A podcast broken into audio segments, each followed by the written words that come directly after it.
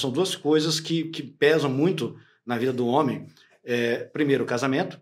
Segundo, o nascimento dos filhos. Também foi uma outra virada de chave, quando o Arthur nasceu. É, e ali foi um sentimento que eu até então não tinha, sabe? Eu não, não conhecia esse sentimento de pai, que, né? enfim. E que eu prometi para ele no dia do nascimento dele. Eu lembro até hoje isso aí.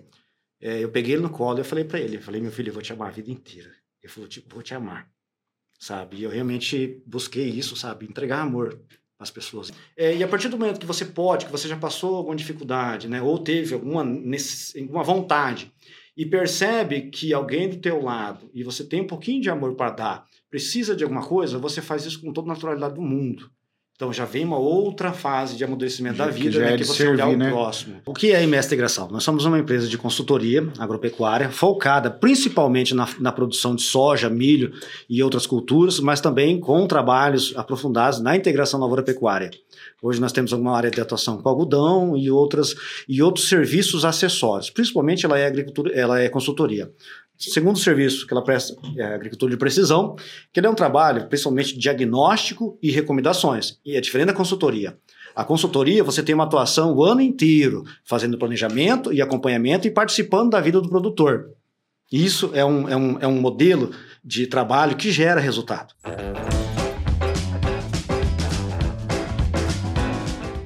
Café Brothers, episódio 74. E hoje eu estou aqui com um convidado muito especial aqui de Maracaju, Ronei Pedroso, engenheiro agrônomo, da turma de 2006 da UCDB. Ele tem uma especialização Lato Senso, produção de cana-de-açúcar, é isso? Lato Senso. Lato Senso. Especialista em agricultura de precisão, sócio fundador da MS Integração desde 15 de nove de 2011. Casado com a Jaqueline há 14 anos, é o pai do Arthur e da Gabriela. Seja muito bem-vindo ao Café Brothers. Obrigado, Xandu. Obrigado a todos vocês aí pelo convite. É uma satisfação muito grande estar aqui com vocês. Vamos ver se a gente consegue fazer um bate-papo bom hoje. Vamos sim, deixa com nós. Tiagão, pode passar aqui e dar um boa noite para o nosso diretor. Seja muito bem-vindo, Thiago Torada. Boa noite. Satisfação ter você com a gente. Osmar Neto, seja muito bem-vindo. Gratidão e gratificação de estar aqui, mano. Graças 74 episódios. 74 episódios juntos. Caramba, mais uma vez. 74 semanas. Eu acho que foi mais, né? Que teve semana que a gente não gravou, né? E hoje tem um brother novo aqui no café que seja muito bem-vindo, Rafael. Oh, valeu, obrigado. Muito bom estar aqui de novo. Eu tenho um apelido carinhoso que eu chamo ele, o Menotinho, porque ele é muito parecido com, com o Menote. e ele está aqui com, com a gente aí. Um salve pro Álvaro Lanza, vai ficar um tempinho fora aí. O Vadinho também, o Zé. E um abraço pro Thiago Tamioso, que tá lá nos Estados Unidos. Vai virar meme, hein, cara? Vai ficar, ficar com a Luísa, que tá no Canadá. Osmar Neto, fala aí dos nossos patrocinadores, a galera que faz a parada acontecer aqui. Cara, hoje a mesa tá recheada de patrocínio, hein? Você viu, cara? 454, agência de marketing digital. Acelera comunicações nesse banco aqui que não vai ser substituído nunca, né? É verdade. Central Serviços, é, os a Gold Cereais e hoje dois patrocinadores fortíssimos. Fortíssimos. E Forte, que é forte, e MS Integração. Opa! Beleza, galera, maravilha. Satisfação. Pessoal, seguinte, antes de começar o app, vai lá, clica nas notificações no YouTube. Se você ainda não se inscreveu no nosso canal, se inscreve no nosso canal no YouTube. Se você ainda não segue a gente no Instagram, segue a gente no Instagram. Estamos em todas as plataformas digitais: Spotify, Deezer, TikTok. Se você pensar, nós estamos lá. Dá uma força para nós. Falta um pouquinho só para um milhão de inscritos no YouTube, né? Tem que ter fé, né, cara? Na safrinha chega. Perfeito. Na safrinha chega. Um milhão chega. E hoje vamos bater um papo com o Ronei aqui. Ronei. Deus quiser, né? Cara, como é que você foi parar nesse mundo da agricultura? Você que veio de um lugar diferente aí, né? A gente tava falando aqui no backstage. E em algum determinado momento na, na sua vida aí, quase chegando na meia idade, vamos dizer assim, do vida do é. homem aí, que a gente já está focado num caminho, você deu um, um 180 e foi parar na agricultura. Sim. É, perfeito, gente. Eu não comecei a minha vida profissional na agronomia. É, na verdade, eu tinha um contato quando era mais jovem, né? Quando era guri. Meu pai tinha um sítio, a gente tinha uma lavoura lá pequena, mexia com gado. E ele sempre teve comércio aqui na cidade de Maracaju. Só que daí, quando eu comecei a trabalhar, é, a estudar, na verdade, pensar na, na primeira profissão, é, isso aí é no ano de 1994. Caramba. Já tem uns aninhos já. Nos Estados Unidos. Exatamente. Eu fiz vestibular em 1996. Então eu passei um ano, dois anos pensando, né? Enfim, de 15 para 16 anos, é, para que vestibular que eu ia fazer. E aí eu tinha optado naquela época pela computação. Na verdade, tinha começado naquela época, vinham os computadores. Eu acho que não é da época de vocês. 386, 486. Não. Os primeiros é, não, era modelos assim, era de... assim, era assim. Vocês lembram disso aí, né? É, ah, essa época eu tava na fazenda, mano. Então, é, então assim... fazenda tinha outro tinha... computador, cavalo, gato, cachorro. E, e, na gráfica, naquela época lá, esses computadores eles vieram para mudar totalmente o sistema de produção de impressão. Porque naquela época lá você tinha os tipos, né? Tipografia, a gente montava chapas de tipo e distribuía na, na, nas caixinhas, né? Tudo mecânico. No computador, quando veio o computador, virou outro mundo. Então, me interessei muito pela, pela, pela, computação. pela computação naquela época lá. E eu fui fazer vestibular, sabe, em Campo Grande. Dei em Campo Grande terceiro ano. É, fiz vestibular na UCDB e na, na Universidade Federal. Na UCDB era Engenharia da Computação e eu tinha vontade de trabalhar lá, né, enfim. Aí na, na, na, Universidade Federal tinha a opção de fazer ciências da computação de manhã ou análise de sistemas à noite. E aí eu acabei optando por fazer análise de sistemas, né, vestibular. Aí passei, né, no CDB, passei na, na, na, na universidade, na UFMS. Eu lembro que naquela época lá concorrência era 18 para 1 por vaga. Era alto já. Era alto, tinha bastante era muito interessado já por computação. Era, né? Que ano que era? 1996. 96, já estava chegando perto do bug do milênio lá. É, por aí. É, é, mais, ou menos, é, mais ou menos. Assim, a gente ia ter bastante problema é. para resolver né, com o computador. Na verdade, a tendência normal, né? Naquela época lá, todo mundo já sabia que a informática ela ia vir, ela ia, ficar, ia, né? ia vir para ficar. E aí eu fiz, eu fiz análise de sistemas três anos. Deixa eu dar. É, até o ano de 2000, mais ou menos, não me lembro certinho os anos, né? Só que nesse meio tempo que eu comecei a, a, a fazer a faculdade de análise de sistemas, eu comecei a trabalhar em Campo Grande também. É, sempre assim, é, é, sempre, naquela época, tudo era, era, tinha uma certa dificuldade, né? A gente passava por um momento de economia ruim, pós-plano Collor, não sei se vocês lembram disso aí Ministro também. Plano né? Real, Exatamente. Tal. E tudo era muito minguado. Então, assim, a necessidade de trabalhar, a vontade de trabalhar. E aqui em Maracaju sempre eu trabalhei também, antes de ir para lá. Trabalhava na gráfica. Então sempre tinha ali um meio saláriozinho, um saláriozinho, para poder realmente ter o dinheirinho para fazer as coisas nossas, né? Em Campo Grande não foi diferente. E comecei a trabalhar, passei um ano lá sem trabalhar, no outro ano consegui um, um, um serviço na gráfica de um tio meu para fazer arte final. E, e, nisso, lá pelo segundo, terceiro ano da faculdade, nós já tínhamos uma gráfica em Campo Grande também. Meu pai em sociedade com, com meu tio. Meu tio ficou, acho que um ou dois anos lá, foi embora. E aí eu acabei assumindo para tocar essa gráfica. Eu acho que assumi ela, se eu não me engano, com 21 anos, Neto. Com 21 anos eu estava tocando uma empresa em Campo Grande. Naquela época eu já estava assumindo um pouquinho de responsabilidade, sabe? A mais, né, enfim, do que a gente tinha como estudante, como, como funcionário. E eu toquei essa empresa lá por cinco anos, essa gráfica, chamava Gráfica Paiaguás. Ela ficava na frente do Canil Lanches, ali na Rua São Paulo. Não sei se você lembra disso, naquela época lá. E, e ali eu fiquei cinco anos. Só que nesse meio tempo eu eu acabei parando a, a, a análise de sistemas né, em função da, das coisas. Né? Eu estava muito focado no trabalho, sabe? Focado, então o meu foco ficou naquela gráfica lá. E a faculdade acabou ficando de lado, sabe? Então eu repeti um ano, repeti o segundo ano. Né? Aí eu falei, pessoal, não, eu vou parar a faculdade, vou né, me especializar nisso aqui, vou dar, dar sequência aqui. E o tempo passou, né? Acho que passaram cinco anos ali.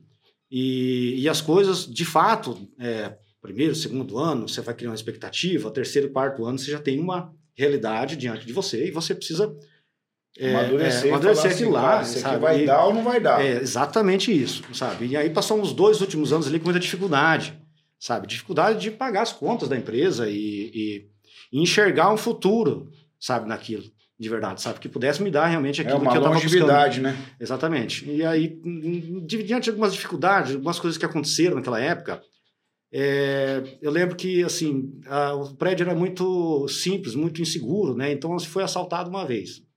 Aí você, com toda dificuldade para comprar computador, naquela época, o computador era muito mais caro do que é hoje, né? Porque era uma coisa diferente. E aí, estamos lá pagando a parcela do computador, me roubam de novo. Ah, lá, mano. Aí, por exemplo, prestação do carro vencendo, sabe? E aí uma série de coisas, sabe? Que começa a se juntar e você começa a repensar o teu o que, que você está fazendo aqui. Né? O que, que você pode esperar disso que você está fazendo para o futuro né, teu. E aí me, me passei um tempo né, refletindo sobre isso, o que, que eu posso fazer realmente para mudar o rumo das coisas, né, porque realmente não estava enxergando um futuro promissor na, na, na, naquilo que eu estava fazendo. Tinha dado uma volta muito grande, como comentei com vocês, né, tinha tudo para trabalhar né, bem formado né, em informática. E aí eu tomei a decisão. Eu falei, não, é, o que eu tenho hoje aqui é, não me garante para o meu futuro. Nessa gráfica aqui, por exemplo, eu tenho esse, essa, essa, essa empresa hoje aqui, mas amanhã eu posso não ter ela mais. Eu senti isso na pele. E o meu diploma, aquele diploma que eu deixei de fazer, se eu continuasse persistindo, aquele diploma, ele nunca deixaria de existir para mim. Então eu pensei, eu falei, eu vou voltar a estudar.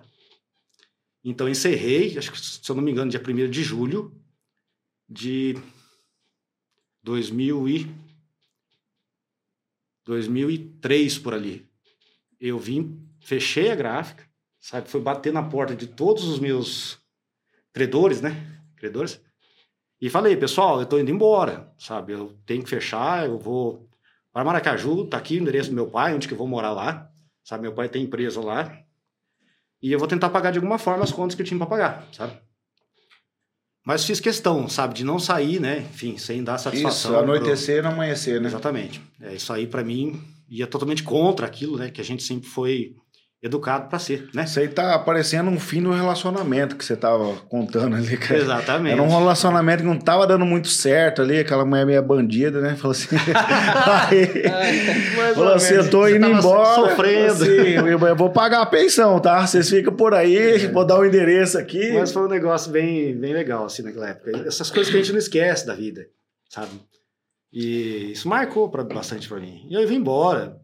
É, e naquela época lá eu ficava rodando o serviço aqui em Maracaju, tive que fazer um combinado com meu pai, falei, pai, me ajuda, né? Então, de novo, veio o guri, né? Então, o guri já barbado, vim pedir né, ajuda pro pai. Né? Isso aí é uma coisa que, que acontece muito. E, mas, enfim, consegui já me, me, me inserir de novo na, no estudos, né? Eu, em setembro, comecei a estudar vestibular de novo. Isso já fazia três anos de estudo, né? Mais cinco.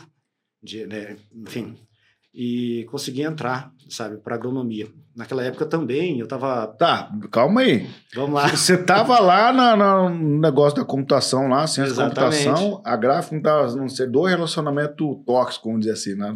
profissionalmente falando. E daí você não vou estudar. E aí você decidiu largar tudo e ir para agronomia daí. É, não, não foi tão simples assim. não, tá certo. Tem uma história para contar do porquê da agronomia. E, e, eu realmente pensei bastante naquela época, sabe? Eu, se eu for voltar a estudar, o que, que eu vou fazer, né? Então, é, eu, eu sabia, sinceramente, gente, eu sabia do meu potencial, eu sempre confiei muito no meu potencial.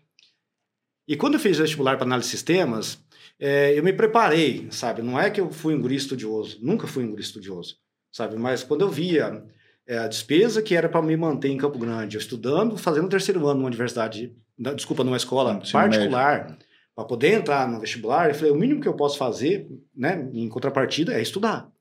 E eu tive o privilégio é, de morar com uma prima minha, que ela já estava estudando, a Karine Pedroso, que ela estava estudando para medicina, e ela passou para medicina também. Ela é formada, né, médica, hoje na Universidade Federal do Mato Grosso do Sul. E naqueles três meses que eu morei com ela ali, eu consegui pegar o embalo do estudo, né? Com alguém que já estava mais preparado para estudar. Então me embalou, sabe? Então o terceiro ano eu estudei mesmo bastante. E naquela época lá eu consegui passar bem. É, é, passei para análise de sistemas, mas a pontuação que eu fiz na Universidade Federal, é, no terceiro ano, já entrando na faculdade, eu passava todos os cursos, com exceção da medicina. Lembro até hoje, para eu entrar para medicina, eu precisava fazer 6.900 pontos. Eu fiz 5.986. Então faltou mil pontos para eu entrar para medicina.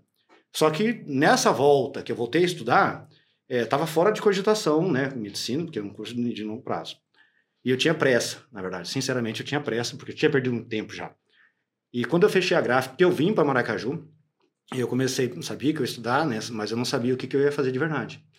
Eu avaliei direito, enfim, é, engenharia, gostava, gostava, gostava Quantos anos você já tinha já nessa época aí? Devia estar com 23 anos, mais ou menos, 23 anos. 23 anos. Estaria encerrando um, um é, curso. Já tinha é, praticamente ali, 20, não, acho que tive uns 24 anos mais ou menos Mas eu fiquei cinco anos com a empresa, entre a faculdade e a gráfica, né? Aquele período desse durou uhum. é, cinco anos.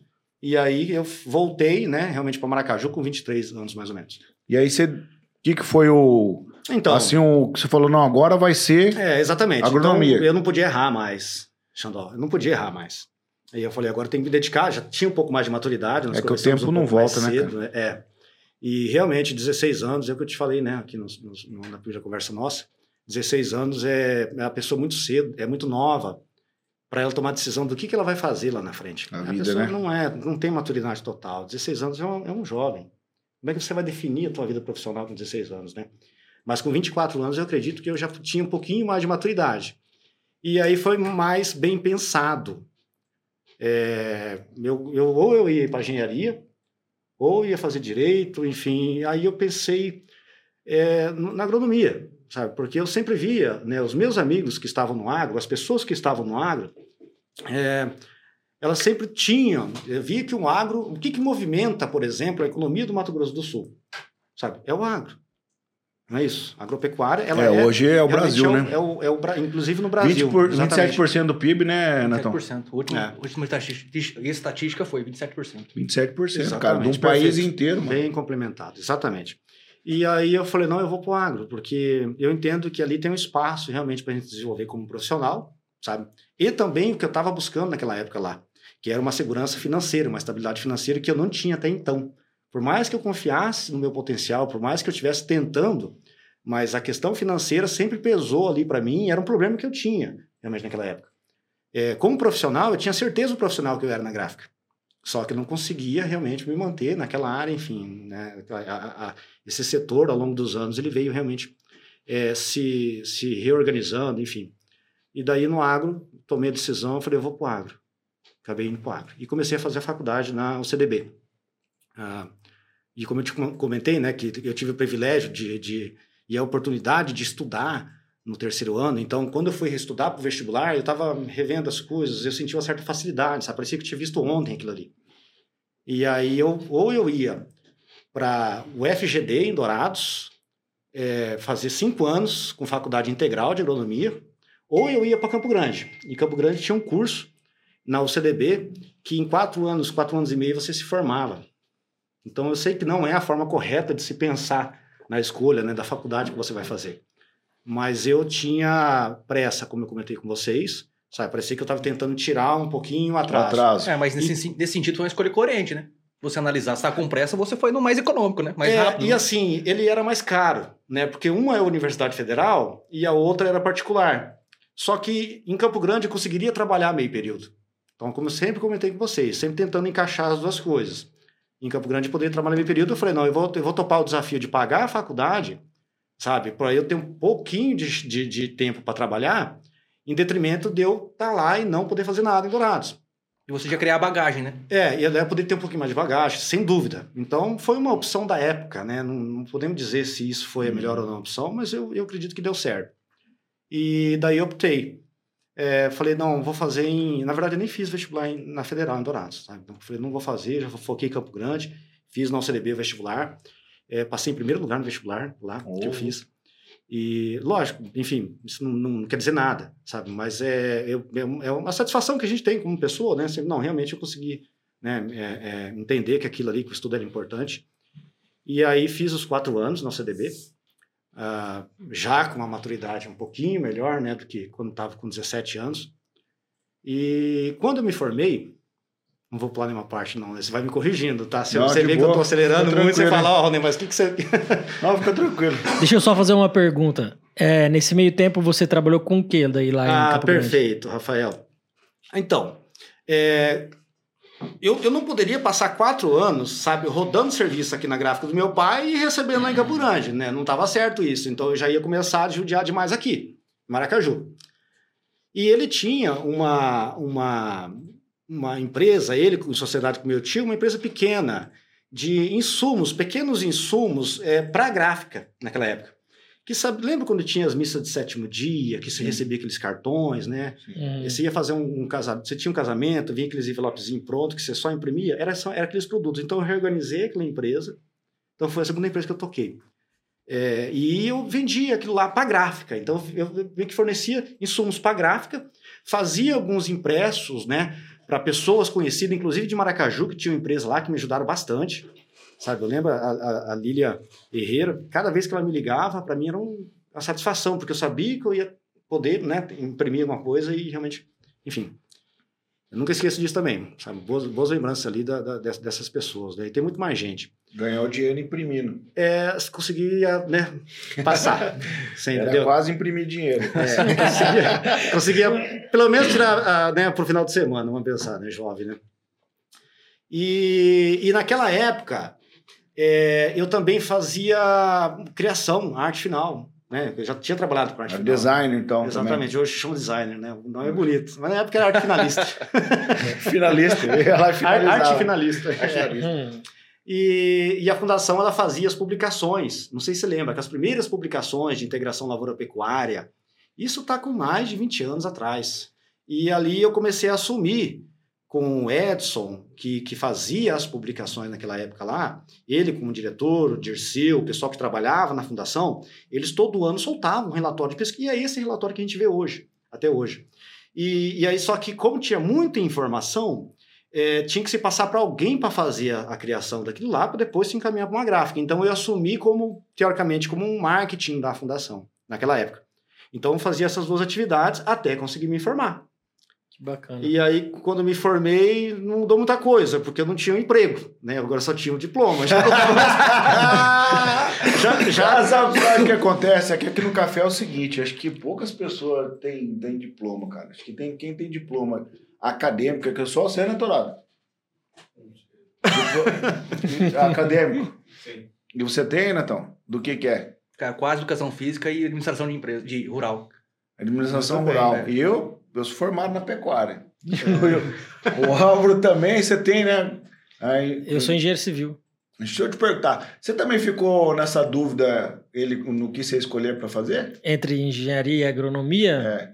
É. é, na época, todo mundo né, da minha época era de Maracaju ia para agronomia, né? Ou veterinária, era o que o povo escolhia na época. Mas eu, eu sempre gostei muito da área de engenharia civil. Eu lembro que na época eu, eu pensava muito em fazer engenharia aeroespacial, que só tinha no ITA, eu acho, se eu não me engano. Aí quando eu fui prestar o, a prova do ITA, e quando eu vi que eu não consegui responder nenhuma questão, aí eu desisti. não, e isso que eu passei na Universidade Federal, mas na do ITA eu chutei é todas as é. de marca X e não fiz nenhuma aberta. Caramba, sabe por que eu tô falando isso aí, Euni? Porque assim, ó, o que me chamou a atenção do bate-papo até agora a, a, a faculdade. Como vou dizer assim? Eu não posso dizer isso, cara, porque eu não posso desestimular as pessoas a continuar fazendo a faculdade. Posso? Claro. Com você? A faculdade ela não é tudo. Você Mas, tem um diploma. Isso. Aquilo te dá uma atribuição para você executar determinada profissão. Uhum. Mas o que eu digo hoje, pelos dias estar bem acelerado, eu digo assim que ela está um pouco obsoleta. Vamos dizer assim. Eu acredito que tem outras formas de qualificações, Perfeito. principalmente no agro, sem você passar todo esse tempo, Exatamente. cinco anos, por exemplo, quero fazer um paralelo aqui. É, um jovem de 16 anos, 17, se ele entra numa fazenda, vamos dizer assim que ele vai entrar na base ali do operacional, vamos dizer assim. Perfeito. assim. Cinco anos, Rafael, ele estando no operacional, ele domina todas as operações de uma fazenda. Preparação do solo, adubação, é, veneno, né? Que plantio. é o, o plantio e colheita. Ele domina todas as operações. Se ele for um cara que já tiver um perfil de liderança, Netão, em cinco anos ele se torna um gerente operacional. Hoje, a Forbes, isso não é eu que estou dizendo, a Perfeito. Forbes está dizendo que um salário de um gerente operacional de uma fazenda é de 30k. Perfeito. Então, assim, ó, eu, por que, que eu estou falando isso? Em cinco anos, e isso, detalhe que ele está ele está aprendendo a trabalhar e ele está recebendo. Hoje, qualquer colaborador da fazenda recebe em média de 200 sacas de soja, 200 sacas de milho e em média salarial aqui na região de R$ 3.500 a 3.800 reais. Que se você trazer isso para a cidade, dá mais ou menos 8 mil reais de, de salário. Porque ele não paga água, ele não paga luz, não paga aluguel, não paga internet. E não paga comida. Então, se você vai juntando tudo isso. Dá um mega salário, né? Olha a potência que é o agro, cara. Tá, chegou até agora. Você chegou até agora, você fez quase o jabá todo aí, agora já lançou o curso aí já, pô.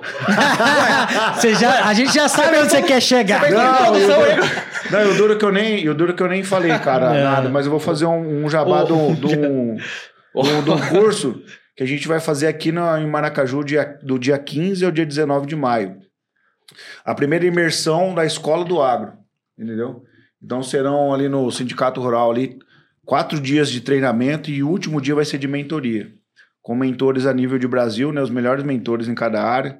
Então terão ali pulverização, plantadeira, colheitadeira, pulverização com drone, GPS, mapeamento e o feed view. Então a gente está fechando parcerias aí e a gente quer qualificar ali 150 pessoas nesses quatro dias. Excelente. E são pessoas aqui da cidade que buscam a primeira oportunidade no agro. Então aquela pessoa que está entregando ali, pessoa que está é, empacotando no mercado, entendeu? Nós queremos qualificar pessoas que não estão no agro. Isso é importante, Xandó, é importante, porque a, a, a primeira, a, e aí nós vamos discutir um pouquinho sobre isso também. Uma coisa é você ter o diploma e não saber fazer o negócio. Outra coisa é você também ter a vontade de entrar para o agro e não necessariamente precisa passar pela, pela faculdade. Perfeito. O diploma, ele é uma história que pode ser contada, mas existem várias outras histórias aí muito melhores de sucesso que não passaram por esse caminho. Né? Existem Só que, N tipos de caminho que você Detalhe, né, Ronei? Na época que você fez sua faculdade, os tempos eram outros. Então, se na época que você fazia um curso, todo mundo imaginava que você fosse trabalhar no setor que você fez o curso. Exatamente. Era uma vergonha você fa fazer uma faculdade e você não tá trabalhando depois no. na área. Justamente. E agora hoje você vê, não, cara. Hoje, para você ser um expert, basta você ter, meter a cara na internet, cara. Hoje é. tem tudo ali. Se você quiser um, ser um cara é, especialista em máquina agrícola, o cara pode aprender parte teórica tudo ali. E depois ele pode ir pro campo aprender, lógico. Com certeza. O, o médico já em si, não. O médico ele aprende não tem como ele aprender. Mas não tem como ele. Ele pode ser para medicina veterinária, mas né? Tem, tem, uma questão que é importante. É, é você está lá, sabe? A internet ela pode te dar talvez uma noção, alguma coisa, né? Ou qualquer curso, talvez um pouco mais online. Mas a gente vai aprender de fato é quando a gente está colocando a mão na massa. Né? Sim, a gente tem essa certeza. possibilidade. Tanto é, né, Ronei? Com o campo, tá lá, né, direto. Tanto é que hoje pegar muitas empresas hoje elas preferem gente que não tem experiência nenhuma para poder fazer o mas, mas que ela tem os soft skills, o caráter, N é, coisa ali, a, a, liderança, justamente. Que isso é uma moldar importante dentro do, do, moldar essa pessoa, né? Moldar essa pessoa para trabalhar em função da cultura da empresa e aí, cara, ali o cara cresce, né? Isso aí. Gente, para não, não, né, acho que eu estou me alongando muito na história. E aí eu fui para o agro, né? Eu não estava no agro, como nós estamos falando, né? Só tinha um diploma e tinha uma aproximação com algumas empresas do agro. É, e eu tentei, falei, né, na época lá estava também, a fundação sempre ela teve uma, ela houve, né, algumas, algumas, é, então assim, teve uma, uma, uma, época da Coagre, a Coagre quebrou, a fundação ficou sem, é, é, sem mantenedora, naquela época eu participei dessa fase dela sem mantenedora, eu estava estagiando, e aí entrou o Dirceu como diretor, sabe, o Dirceu estava lá, um dia o Dirceu me chamou, logo que ele assumiu como diretor, falou, o que, que você faz aqui, sabe, e eu falei, olha, eu estou estagiando aí eu faço as publicações da fundação, né? E daí ele falou, não, então tudo bem, então, né, sabe? Aí um dia eu cheguei no Dirceu, eu falei, Dirceu, eu estou me formando e eu estou praticamente formado, eu estou estagiando, é, eu gostaria de, de ter uma oportunidade, sabe, de trabalhar. Eu quero trabalhar, eu estou realmente, eu, eu tenho capacidade de fazer mais coisas do que eu faço hoje. E ele falou assim: Não, Rony, eu tô em terça-feira para Campo Grande, você dirige para mim? Eu falei: Eu dirijo, vamos lá. E foi a primeira viagem que eu, que eu fiz com ele, assim, sabe? Vou te dar uma oportunidade de motorista, é, então. Exato. Chofer. Não, foi a oportunidade de eu conversar com a pessoa. Não, claro, pô. Porque realmente eu via que, que poderia me dar uma oportunidade. E naquilo, a gente foi conversando, e aí que ele me falou: olha, nós temos esse projeto aqui da agricultura de precisão, dentro, daí, que nós precisamos dar, é, é, precisamos dar sequência. Esse projeto tá, tá, tá Precisamos dar sequência nesse projeto. Ô, só lembrando o seguinte, que para a época era um divisor de águas a agricultura de precisão. Exatamente. Estava no início. Exatamente. No início e no início. Isso era quase descobrir o fogo é. de novo. É, tinha, ainda tinha. É, já, não, já, não tava, é. essa tecnologia ela não estava realmente totalmente é, é, modelada como nós temos hoje. Desculpa, né? Não, não, não, isso aí mesmo. Na verdade, a agricultura de precisão já existe há muito tempo. Não, não, fala na nossa região. Já tinha okay. também. Só que assim, ainda era, era uma atividade que era pouco conhecida. Entendeu? Não é, tinha o resultado. Não tinha tanta adesão. Justamente. E até nós, como profissionais, ainda estávamos numa fase de, de, de, de, de entender as de, coisas. De, de, Validar de, a parada. desenvolvimento da tecnologia. Até hoje, essa tecnologia ela vem sendo desenvolvida. E foi a primeira. Aí sim, aí agora estou trabalhando no agro como profissional do agro. E o interessante é que aí eu liguei para a Jaque, né? Consegui um emprego, liguei para minha esposa, eu falei, amor, consegui um emprego, né? Agora eu não sou mais estagiário, né? Agora sou, sou funcionário, né? Enfim, sou agrônomo. Ela falou, você conseguiu um emprego? Eu falei, consegui. Eu falei, então tá bom. E ela morava em Cascavel. Então eu tô indo aí morar com você em Maracaju. Vai ver, uma, pode alugar uma casa pra nós aí no primeiro tá salário que eu, ah, que eu peguei. Ó, eu, no episódio passado aluguel, teve um aceleramento. O cara daí namorou acho 14, 15 anos com a mulher, né, cara? E agora e essa, e essa aqui, ela já acelerou o carro. Você arrumou um emprego, tô indo. Fazia então, oito anos que eu tava enrolando ela. aí, só que né, a gente sempre se amou. E jovem, cara, jovem é jovem, né? Jovem acaba tentando fugir um pouquinho, né, desse, desse compromisso. E aí, enfim, falei, então vem, né? Vou, fazer, vou falar o quê? Né, aí viemos, foi interessante também. Essa passagem foi bem interessante, porque aí quando eu com, com, consegui o primeiro emprego, aí eu já fui pagar aluguel, fui pagar sofá parcelado, enfim, cama, geladeira. As tudo responsabilidades. Isso aí, tudo isso aí. Enfim, você imaginar, nós todos, acho que muitos de nós já passamos por isso, né? Só o Netão que não, hein? Né? Então, passou dessa É. fase, né? Estamos enrolando há 20 anos. né? E ali comecei, sabe? Eu agarrei com toda a oportunidade do mundo, aquela oportunidade que eu já tinha entendido, lembra? A história que eu contei para vocês. Talvez que essa introdução foi interessante para vocês entenderem. Então, assim, né, para todos nós entenderem que quando você não tem algo, né, e você, eu não tinha aquela estabilidade é, é, profissional e financeira, você corre atrás disso. Aquilo ali é importante para você. Então, porque você sente falta, você entende que aquilo ali vai te dar um conforto lá na frente.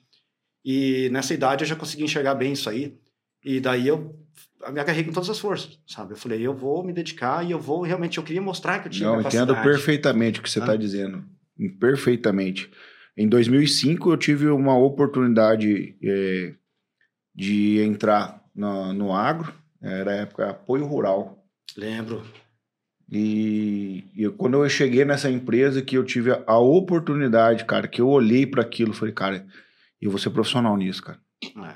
Aí eu agarrei com, com todas as forças, cara. Então, o que você tá falando, eu entendo perfeitamente. Exatamente. Eu, eu penso que muitos de nós passamos isso, né? E são as coisas que marcam a vida da gente. Com certeza. sabe? Todas as dificuldades e os desafios que a gente se propõe a passar.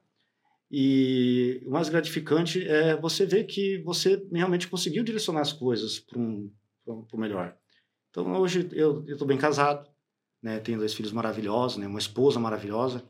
É, a gente tem, consegue Mas tudo um de uma decisão que você tomou lá atrás, né? é, na verdade, Xandó, eu penso que tudo que nós, nós estamos fazendo hoje foi uma série de decisões que nós tomamos ao longo dos anos, ao longo dos dias da nossa vida, sabe? Eu estou aqui hoje com vocês, talvez por acaso, né? Poderia nem estar conversando, mas enfim. É, ah, né? Então, é, enfim, não, não, não, não dá para a gente resumir somente a uma situação, né? E, e de lá para cá, então, voltando ao agro, sabe? Aí Uhum. sim, eu me dediquei, isso já está com 16 anos. Então, parece que foi ontem, mas tenho há 16 anos trabalhando nessa área da agricultura de precisão. É, e na época, lá quando nós estávamos na fundação, né, teve outra, aí veio o pool de mantenedores da fundação, e nós trabalhávamos com consultoria. E isso gerava um pouquinho de dificuldade de entendimento com as outras empresas, o fato da fundação ter consultoria. E veio nessa, nessa, nessa, nessa, nessa diretoria nova, foi colocada uma auditoria. Essa auditoria apontou, né, tinha demandas né, para que se, que se avaliasse né, a viabilidade daquela consultoria, né, se ela poderia prestar consultoria ou ficava só na, na pesquisa. E essa, e essa empresa, ela sugeriu que se criasse uma empresa de consultoria, essa auditoria se sugeriu que se criasse uma empresa de consultoria fora da fundação. Aí você pegou o pulo do gato daí. Deixa eu te interromper um pouquinho. Posso fazer duas perguntas? Vamos lá. Uma um pouquinho atrás lá sobre a parte de quando veio a esposa. Vamos voltar para a esposa. Você Boa. acha que é, quando ela veio para sua vida e você acha que você é, te tornou um cara mais responsável ou você já tinha essa maturidade ou a partir daquele dia? Eu pergunto isso porque eu acredito que o casamento na minha vida eu falo que eu não seria a mesma pessoa se eu não tivesse casado cedo, talvez, entendeu? T- Tinha dado ruim no meio do caminho e para mim acho que o casamento me ajudou. Você acha que Rafael, você tocou no assunto assim que é que é tudo. Tá, a gente está focando muito no eu na vida profissional, mas tem uma, uma questão sabe, Familiar. que é o, é o, é o coisa. Eu, eu sempre escrevo no meu WhatsApp. Ontem estava conversando com um amigo. É, isso aí é a coisa mais importante do mundo, né? E só que só você tendo, estando lá, para você conseguir entender isso, né? E ter talvez um, dentro de você uma coisa que, que, que, que te puxe para aquilo, né? Que te puxe para os laços familiares, entenda que, né? De entender que a família é a base de tudo.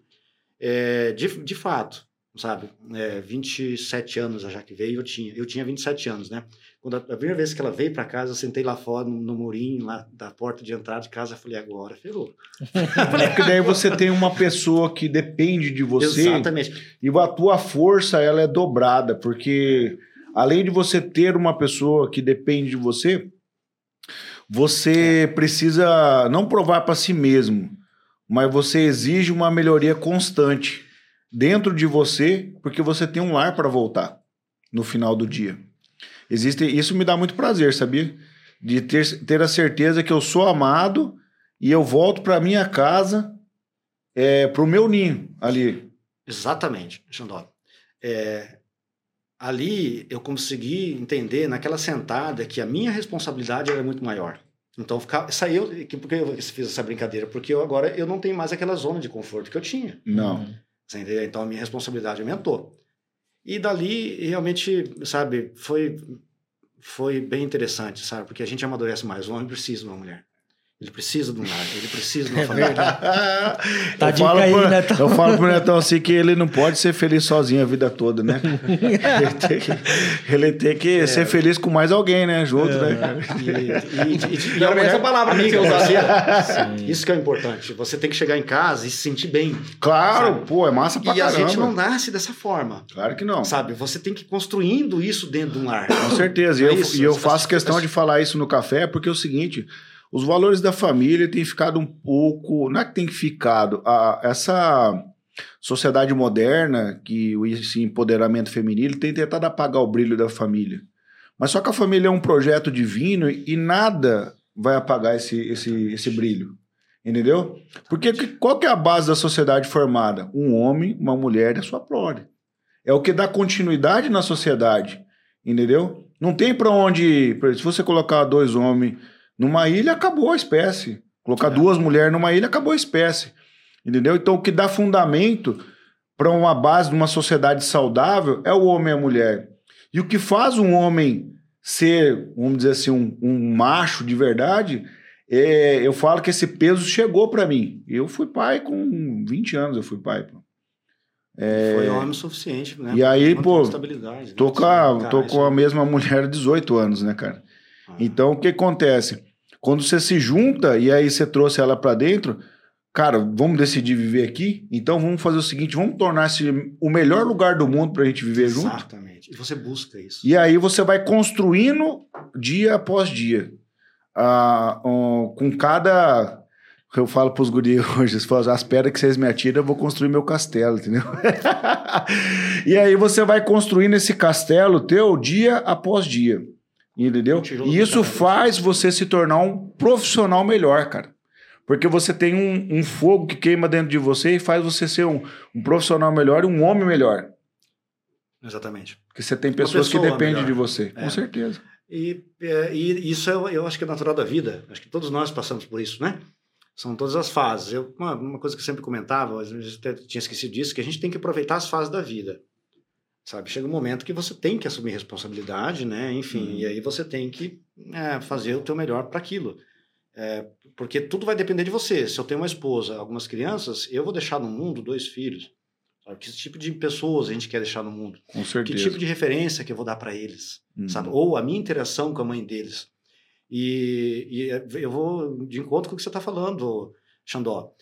É, a gente não nasce sabendo como é que tem que fazer não. as coisas. Então, só que você busca isso. Ainda mais quando você tem umas referências meio zoadas, né, cara? De, de... é, entendeu? Não. Aí você é, tem que... se, se, você olhar para trás, né, sabe, a forma de se educar já não é mais a mesma de hoje. Não. A forma de hoje não é aquela de, de lá de trás. Então as coisas vêm mudando. Então você não está fazendo aquilo que você recebeu. Você teve que entender né, que existe alguma forma, lógico que você acredita que aquilo é o correto, sabe que deve ser aplicado realmente para você conquistar aquele ambiente, enfim, ou dar educação para o filho, né, como você acha que tem que ser.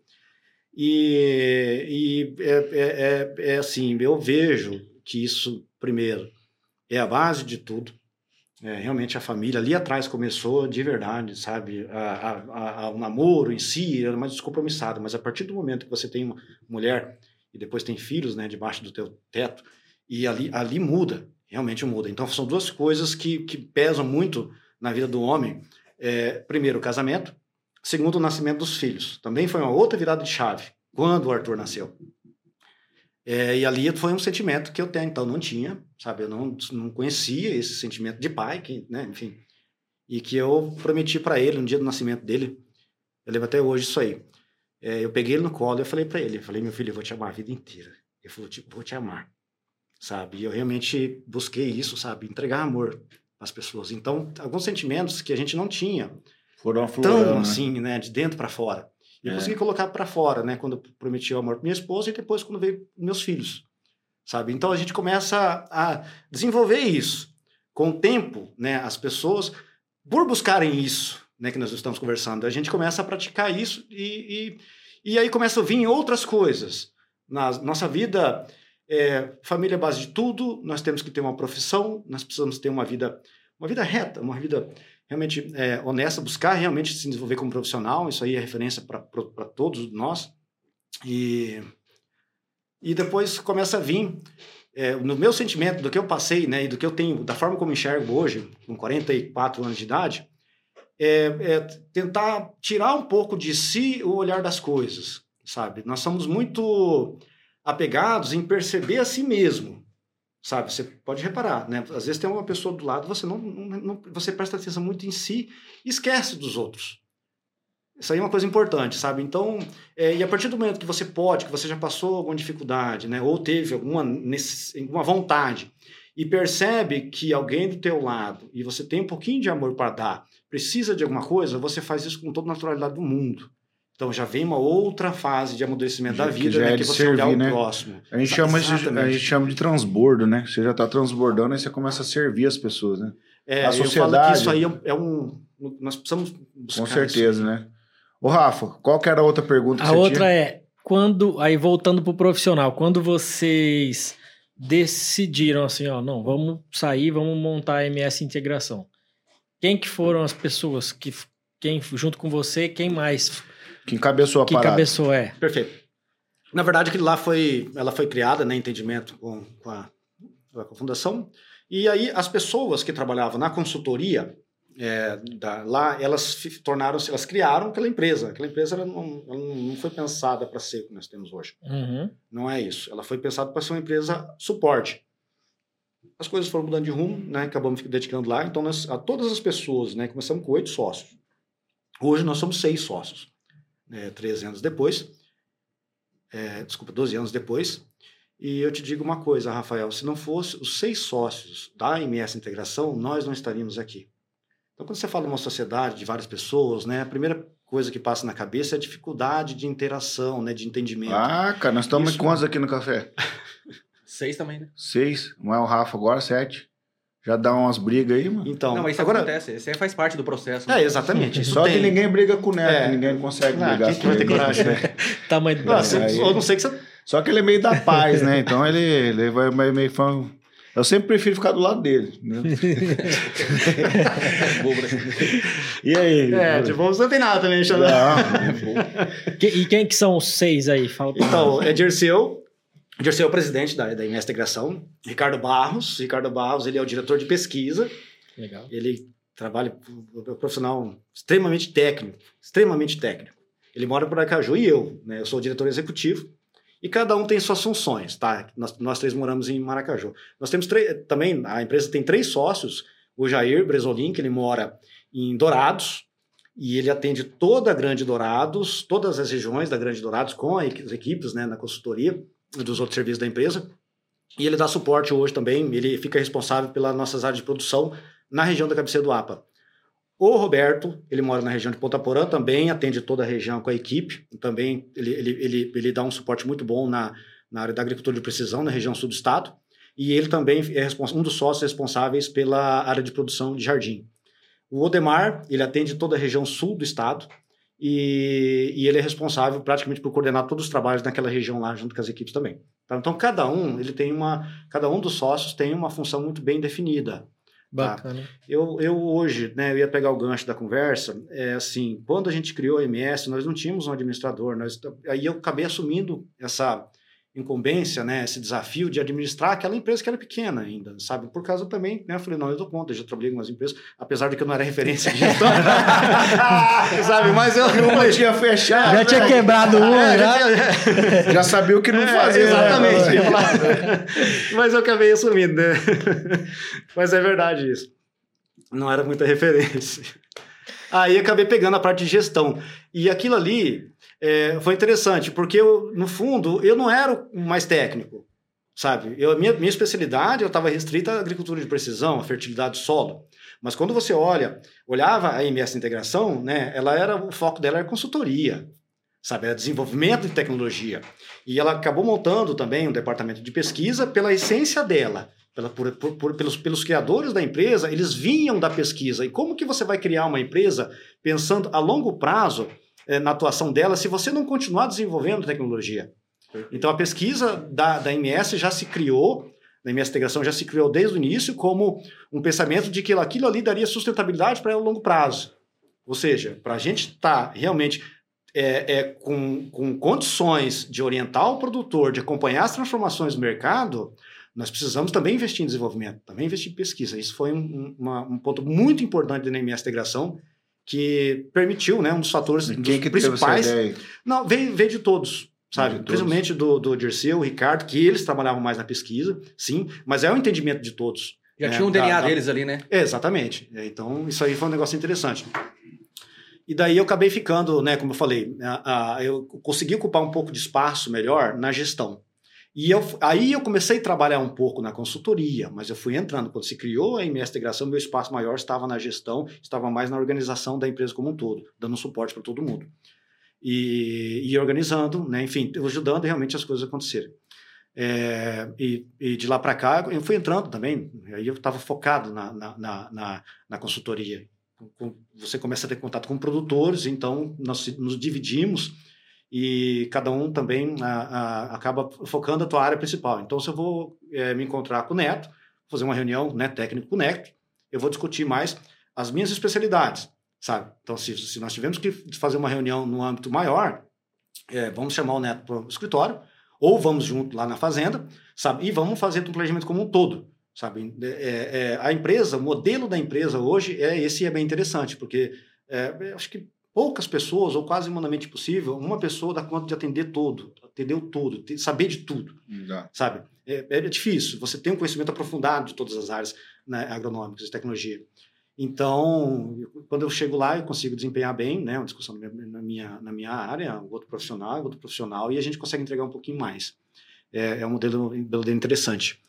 É, e de lá para cá, nós, nós estamos há 12 anos, é, nós tivemos alguns, algumas, alguns conceitos bem interessantes, gente, que a minha integração, vocês sabem que ela cresceu bastante. É, a gente começou, nós somos pessoas simples, é, realmente não, não, não poderia ser diferente senão pelo trabalho. Mas é, algumas, alguns conceitos interessantes que se, que se criaram, desenvolvimento dentro da empresa também fizeram a diferença. Então, são várias coisas, né? Eu falei para você que fazem a diferença a longo prazo. Ela, é, os diretores, principalmente o Dirceu, né? Ele ensinou bastante coisa para nós, cada um aprende com todo mundo, né? Os próprios nossos colaboradores, a gente aprende muito com eles. Mas, assim, o Dirceu falava assim, Ronei, pensa grande. Você está pensando pequeno. Sabe? Não pensa pequeno, pensa grande. E toda vez que eu pensava pequeno, eu lá na frente sentia dificuldade, sabe? Toda vez que a gente fazia algo, sabe, pensando em, em realmente numa projeção para o futuro, a gente não errava ou demorava mais tempo para aquilo se tornar obsoleto. Isso e não meça esforços para fazer que as coisas aconteçam bem, sabe? Todos esses conceitos. Então, por exemplo, uh, é, ferramenta de trabalho, sabe, dedicação, sabe, com as pessoas, tolerância com as pessoas, sabe, não se perder uh, por causa de bobagem no dia a dia. Então a gente começa a entrar, sabe? Às vezes a gente, é melhor você ficar quieto, entender o lado do outro. Então voltamos naquele, uhum. né, na, na, resiliência que nós estávamos comentando, do que simplesmente ficar defendendo o seu ponto de vista. É interessante da sociedade, coisa bem interessante da sociedade que a gente aprende a ser voto vencido. Isso não é vergonha. Sabe? Quando você tem só você dentro de uma empresa, geralmente você é a palavra final. Isso não é bom. Eu, eu olhando agora, depois desses anos, não é bom, porque ninguém sabe de tudo. Sabe? E quantas vezes eu fui voto vencido e olhava lá na frente, as coisas davam certo. A e eu ideia falava. do outro foi melhor. Com certeza. É Com legal isso aí, é certeza. bacana isso aí. Porque quando você solta, a, a parada cresce daí. É, eu fico então, muito é- feliz é mais quando um pensado, colaborador né? meu resolve um problema. Melhor do que eu. E eles querem tirar onda de mim ainda. Daí, Ah, sem dúvida, é porque oportunidade. Tal, sei o que daí eu falo, cara, parabéns. É. E é isso que eu espero Isso de que eu- você, entendeu? Daí o cara fala, tal, não sei o que, daí dá uns negócios que enrosca, que daí só eu resolvo. Aí estão esperando que eu vou falar pra eles. Não. Aí eu falo pra eles assim, ó, galera, então, se acontecer com você, você já sabe como resolver. Eu nunca me coloco sobre eles. Exato. Pra o quê? Porque eu quero que eles façam a coisa acontecer sem eu estar lá. E hoje, graças a Deus, tem dois meninos lá na empresa lá que os caras estão botando quente, botando pra quebrar, cara.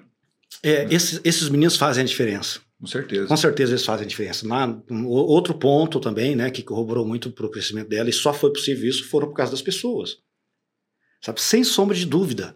Sabe? E essas pessoas, elas conseguiam entender também que a dedicação delas, que a mão delas, né, dentro do processo, e elas se aprofundarem também no conhecimento, no aprimoramento profissional, ia entregar para a empresa pelo paixão, pela paixão que eles têm, sempre, sempre tiveram pela empresa, e também como valorização dele como profissional. Com certeza. Eu acredito assim que a, a, a grandeza que a MS tem hoje, MS Integração, eu acredito que ela tem, através dela, as pessoas têm realizado os seus sonhos pessoais. E aí ela tem sido uma ferramenta de transformação de vida, né?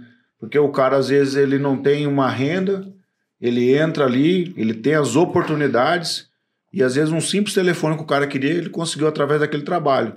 É. Isso gera uma dívida de gratidão dentro do, do colaborador na empresa. Então, se a tua empresa tem esse N de colabora- colaboradores e você fala, e eu acredito nisso, que eles vestem a camisa da empresa, Eu não tenho dúvida disso. é aí. porque eles, eles entendem que essa empresa é uma ferramenta de realizar os sonhos deles. Ô, deixa eu falar um, um negócio interessante. Quando você me convidou pra estar aqui hoje, né? Você não tinha me falado quem era o convidado, né? Ah, eu não te falei? Não. E aí eu, e aí eu cheguei. Cara, os caras não se acostumam comigo, né, Toraro? É assim, mano. E aí eu cheguei que tava Mas ainda nem. bem que vocês não estavam brigados, E né? pra mim foi uma satisfação.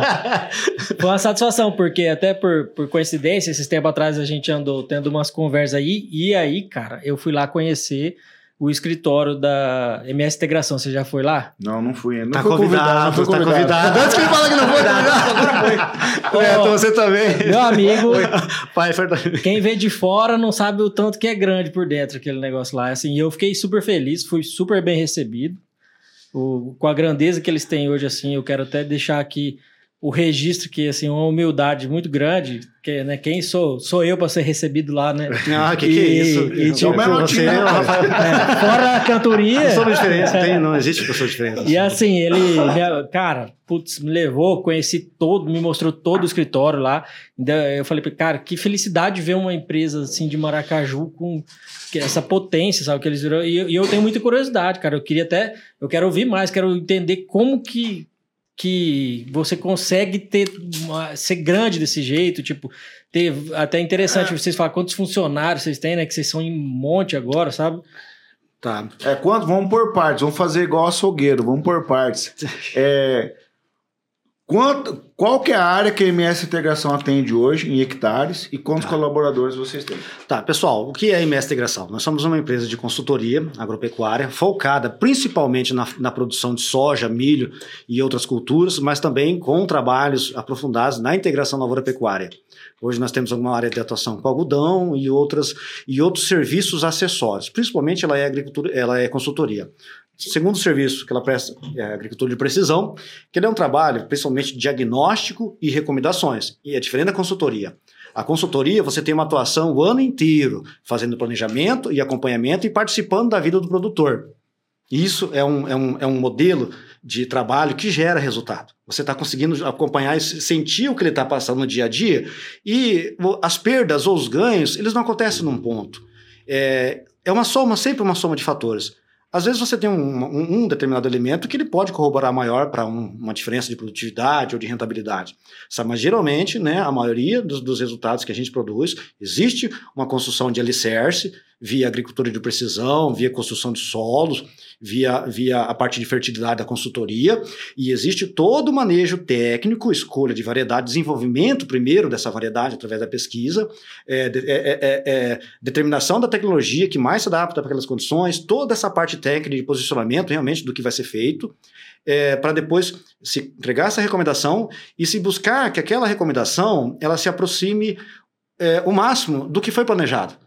Não adianta nós termos um melhor planejamento se nós não tivermos uma boa execução no campo, sabe? Então, Exatamente. E, e, e o produtor em si, ele precisa muito dessa atenção, porque o produtor ele tá, também está focado em vários aspectos dentro da propriedade. Com certeza, sabe? mão de obra, maquinário, Exatamente. insumo defensivo, você vai arrendar mercado, outra terra, enfim, mercado, comercialização de grãos. Exatamente. E aí se entra essa, ah, vamos dizer, a MS integração que ajuda ele nessa é. tomada de decisões. Exatamente. Tira um fardo das costas Exatamente. Então, quando você, quando, ao se né, trabalhar com a MS integração na consultoria, realmente é isso. Ele, tá, ele não está contratando uma pessoa, ele está contratando uma estrutura para desenvolver para ele a informação, para entregar aquela informação do que mais se, se interessa para ele e, e trazer mais segurança para tomar a decisão dele. Esse é um ponto. E, e depois também tentar colocar isso no campo, né, da melhor forma possível. Na verdade, se analisar é como um relacionamento, né, Ney? Por que, que eu falo isso aí? Geralmente, antigamente, você entregava o trabalho pro cara fazer a coisa e, acabou. Mas se você analisar hoje, tudo é, como o Ronei falou, tudo é pilares. Você constru, construção de solo não é numa safra que você vai fazer isso aí. Não. É um trabalho de longo prazo, é como relacionamento. Você precisa cuidar do jardim ali, você precisa adubar, você precisa regar, é todo instante. Aí com aquele conhecimento, você acaba, na verdade, tomando, tem uma, uma tomada de decisão muito mais correta, né? Perfeito. Então eu falei da agricultura de precisão, falei da, da consultoria, né, que são principalmente a consultoria e depois a agricultura de precisão. Temos o setor de pesquisa, que ele desenvolve, ele é a base, sabe? A empresa, eu, eu não vou lembrar de cabeça os números, mas pelo menos lá uns 5% do faturamento dela ela devolve em pesquisa para o produtor que ela assiste. Hum, então, além de todos os investimentos que nós temos que fazer na estrutura de pessoas, né, toda, toda a valorização, equipamentos, veículos, enfim, tudo que nós temos que fazer na parte administrativa, é, um X percentual, um, estimado ali em torno de 5%, volta em pesquisa. Então, é uma. E, e, quem se beneficia disso é tanto a empresa, mas o produtor também. Sabe? Nós temos que entender que todo mundo né, tem, é beneficiado quando você tem investimento em, em, em desenvolvimento. Aí nós temos outros serviços, projetos de financiamento né, que é um quarto setor. É, e tem, tem os outros projetos que hoje estão já saindo né, de uma fase embrionária e já indo com uma fase de maturação, que seria um grupo de compras, no sentido de alguns produtores é, terem um pouquinho mais de competitividade. Tá? Então a empresa não vende nada, ela só ajuda o produtor. Faz um tipo um pool. Exatamente. Ela ajuda o produtor a ser competitivo né, na compra. Porque às vezes é o mesmo produtor médio, produtor, sabe, que não tem aquela, aquele poder de barganha de escala, ele sofre muito. E, e, a gente tem acompanhado os custos de produção ao longo dos anos, a margem do produtor vem, vem se apertando. Então, cada vez mais a gente tem que estar tá olhando. É o tripé da rentabilidade, eu sempre falo, tá? da, da, da sustentabilidade do, do agro. É, é custo, você tem que trabalhar com os custos, sim, mas você também tem que olhar a produtividade. Então, quando você olha custo e produtividade, juntos você está olhando custo-benefício nós entendemos que o custo-benefício é o mais importante do que tudo. Não é custo e não é produtividade, sabe? Né? Enfim, o dia que adianta eu ter um custo de um, um real, por exemplo, e produzir 1,1. Né? Se eu tiver um custo de 1,1 e conseguir fazer 1,4, eu verticalizei meu resultado, eu não precisei ampliar ele horizontalmente, eu consegui ter um resultado muito maior. Às vezes não é necessário isso. Trazendo tá? para o português, é, claro, é fazer mais com menos. Exatamente, às vezes não é isso também. Às vezes simplesmente no manejo ali, no, no posicionamento melhor ali, a gente consegue gerar resultado. Mas a base ela tem que ter feito. Sabe? Lembre, sempre tem que ter uma base. Você não vai erguer um prédio de cinco andares se você não tiver um alicerce bem feito, né, Rafael? Todo aquele planejamento para poder chegar lá. E depois, hoje, entre esses projetos, né, com Vant, imagem satélite, essas coisas estão vindo agregar, sabe? Mas esse, esse, esse, esses são serviços que a MS de Integração presta para o produtor. É, hoje, ela começou com em torno lá de 30 mil hectares, mais ou menos 40 mil hectares naqueles primeiros anos. Hoje, lá, hoje, nessa safra 22, 23, nós rodamos 430 mil hectares de soja. Caramba. Isso aí é, representa em torno de 15% da área plantada do Mato Grosso do Sul. Caramba, tá? cara. E para isso nós estamos com um time de 106 pessoas, mais 112 pessoas dentro da MS Integração para dar suporte com isso. Eu digo para você que cada um tem papel, cada um sabe a importância do teu processo lá dentro. É, nós temos as turmas de frentes, que são as turmas que coletam amostra de solo, manuais, como te expliquei, né, eu fazia essa coleta manual, então eu, eu sei que, que isso tem um motivo, né, realmente você ganha um ganho de qualidade ali, você tem a, a, as equipes de, de, escritório, você tem as equipes da consultoria que estão no campo, pegando todas essas informações em contato com o produtor. Uh, você tem uh, as equipes de pesquisa, que elas estão junto com os pesquisadores, junto com os agrônomos pesquisadores lá, recebendo demandas da, da, da, diretoria, entendendo o que, que o mercado está acontecendo e oferecendo também demandas de pesquisa, sabe? Então, você tá, a, a, máquina, ela gira com várias frentes, mas sempre com uma sincronia. Nós temos as, as equipes de escritório que estão lá é, todo dia, sabe, é, buscando permitir que a máquina rode. Então, tem sempre uma, uma questão que quando a empresa começa a, a crescer, existe um. Sempre, eu já vi isso acontecer em outras empresas, Rafael, não sei se você já viu isso. É, começa a ter um atrito entre o administrativo e o produtivo o operacional. e o operacional. Sabe? Nós temos que entender o seguinte: que cada um tem seu papel. Sabe? Cada um tem seu grau de importância. Só que um não pode jamais limitar o outro. Eu trabalhava sabe? numa empresa que a gente falava que as mulheres do administrativo eram sempre aquelas mulheres mal amadas, sabe?